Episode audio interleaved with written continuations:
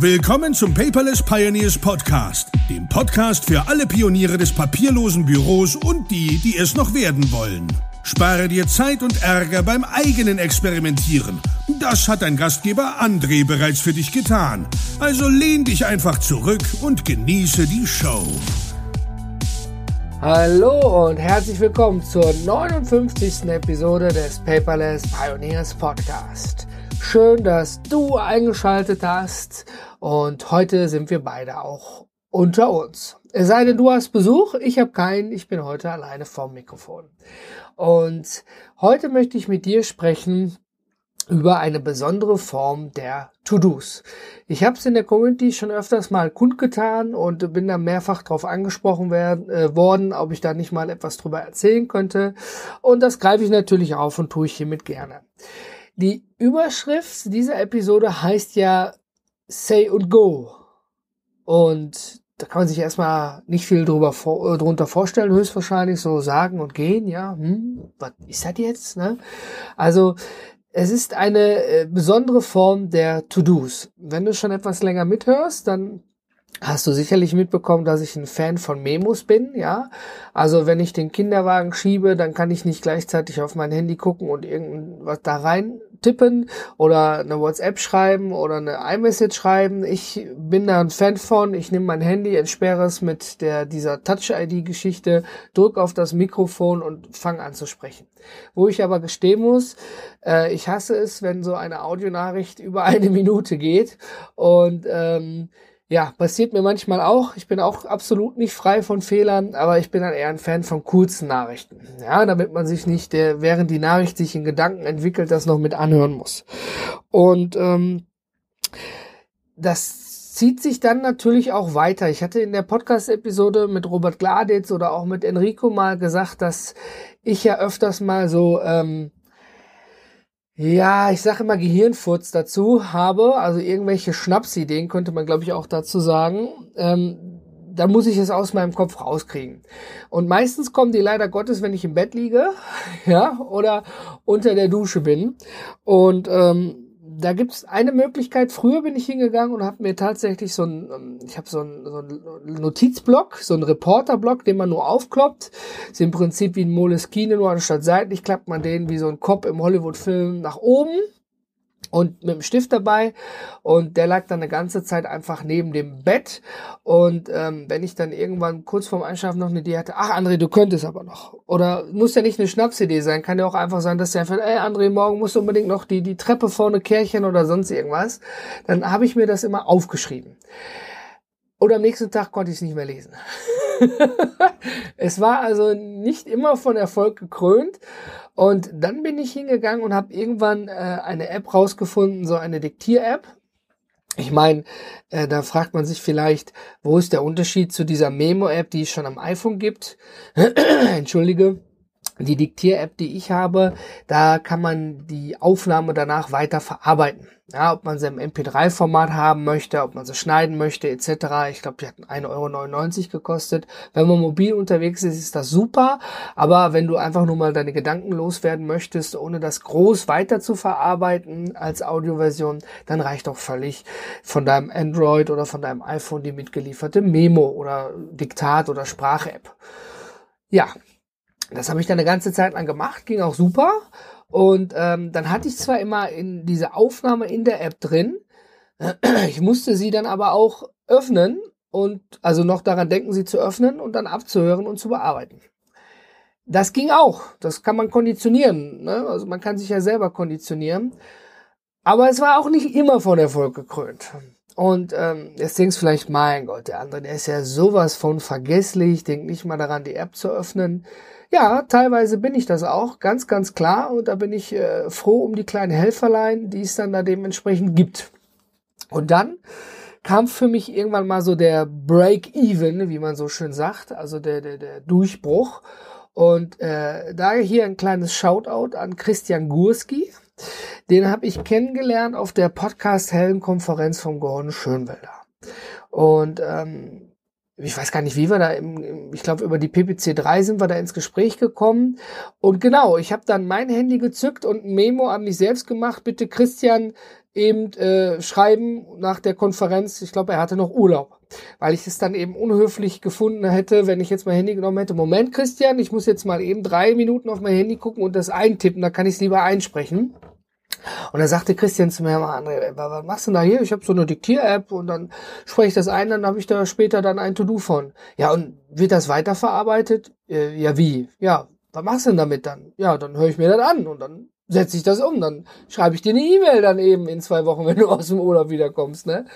Und dann hat er mir die App, daher auch der Name der Überschrift, Say and Go vorgestellt.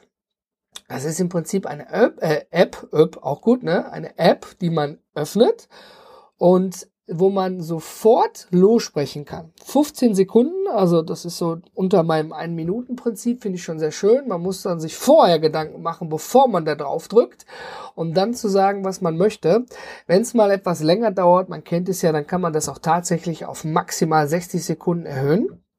Und dann hat man in dieser App drei Möglichkeiten. Das ist ja auch nur eine, eine Aufnahme-App. Und zwar entweder speichere ich mir das To-Do in der Dropbox, also äh, die Audioaufnahme, ist ja noch keine To-Do.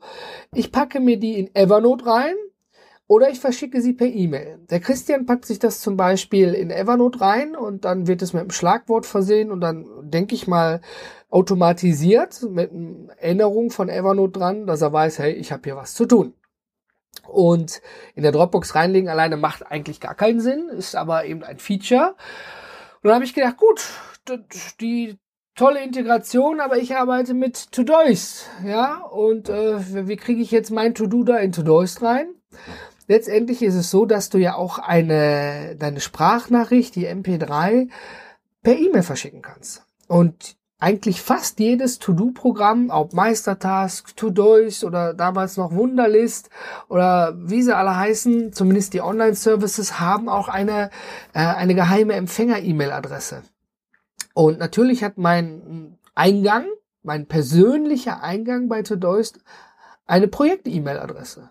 Die habe ich dann da reingetippert oder Copy und Paste vielmehr gemacht und das System so eingestellt, dass der automatisch losschicken soll. Normalerweise kann man es so einstellen, dass dann noch sich die Mail-App öffnet, dass man noch den Betreff ändern kann, noch einen Text reinschreiben kann, aber das wäre mir schon wieder zu viel Gefummel gewesen. Ja, ich habe gesagt, einfach nur aufnehmen, wenn die 15 Sekunden rum sind, automatisch per E-Mail wegschicken. Ja, äh, ich glaube, die App kostet 1 Euro oder 2,99 Euro übrigens, sollte ich noch dabei erwähnen. Und ja, dann habe ich mir das so ein bisschen zurechtgefrickelt, wie es dann für mich gut war. Und dann habe ich sie echt lieben gelernt. Also ich war total begeistert darüber. Ich habe es ja schon in, in, immer so angeteasert in einigen Episoden. Und es ist einfach wunderbar. Wenn ich mir vorstelle, ich bin im Auto und äh, das Telefon klingelt und der Enrico ruft dann, ey André, du musst mir bitte noch die Zugangsdaten für Twitter schicken. Ja, und äh, ja, okay, mache ich. Bin jetzt aber gerade auf dem Weg zum Kunden, das kann noch ein bisschen dauern.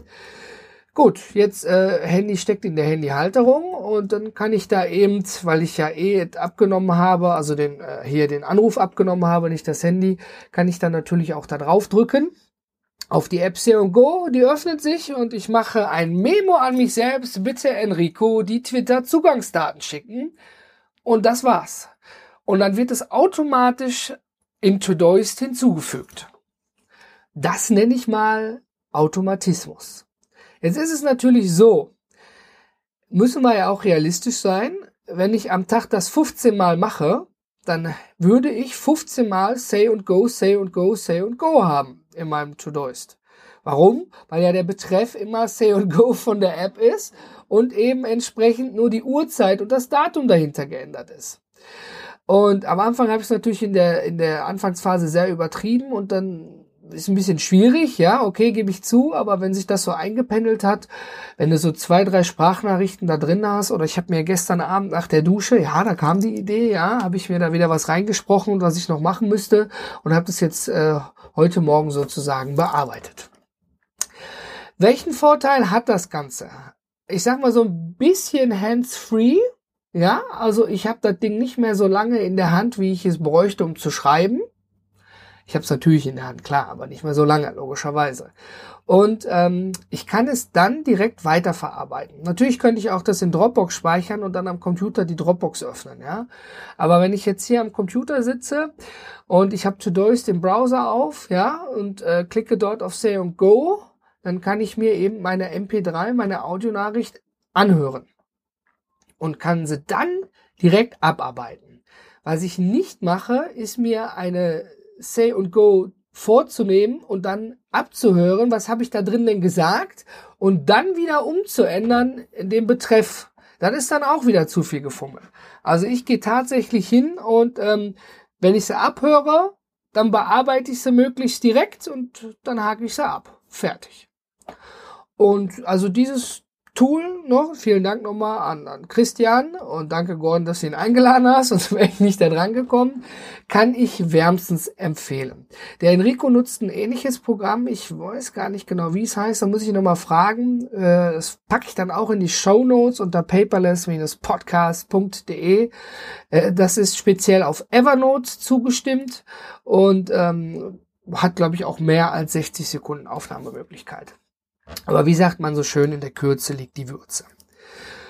Ja, das ist so eine, eine kleine App-Empfehlung von mir, die mir das äh, To-Do und papierlose Arbeiten doch wesentlich erleichtert. Und ähm, ich kann sie dir nur wärmstens empfehlen. Ich verlinke alles in den Show Notes und dann würde mich mal interessieren, wie machst du das denn, wenn du on the go irgendwie eine To-Do hast? Bleibst du dann stehen und tipperst dann ein oder läufst du Gefahr, irgendwo gegenzulaufen, weil du lange auf dein Handy guckst? Oder ist dir das vielleicht schon mal passiert? Ja, ähm, ich würde mich über deine Nachricht in den Kommentaren oder per E-Mail oder in der Community eben sehr freuen.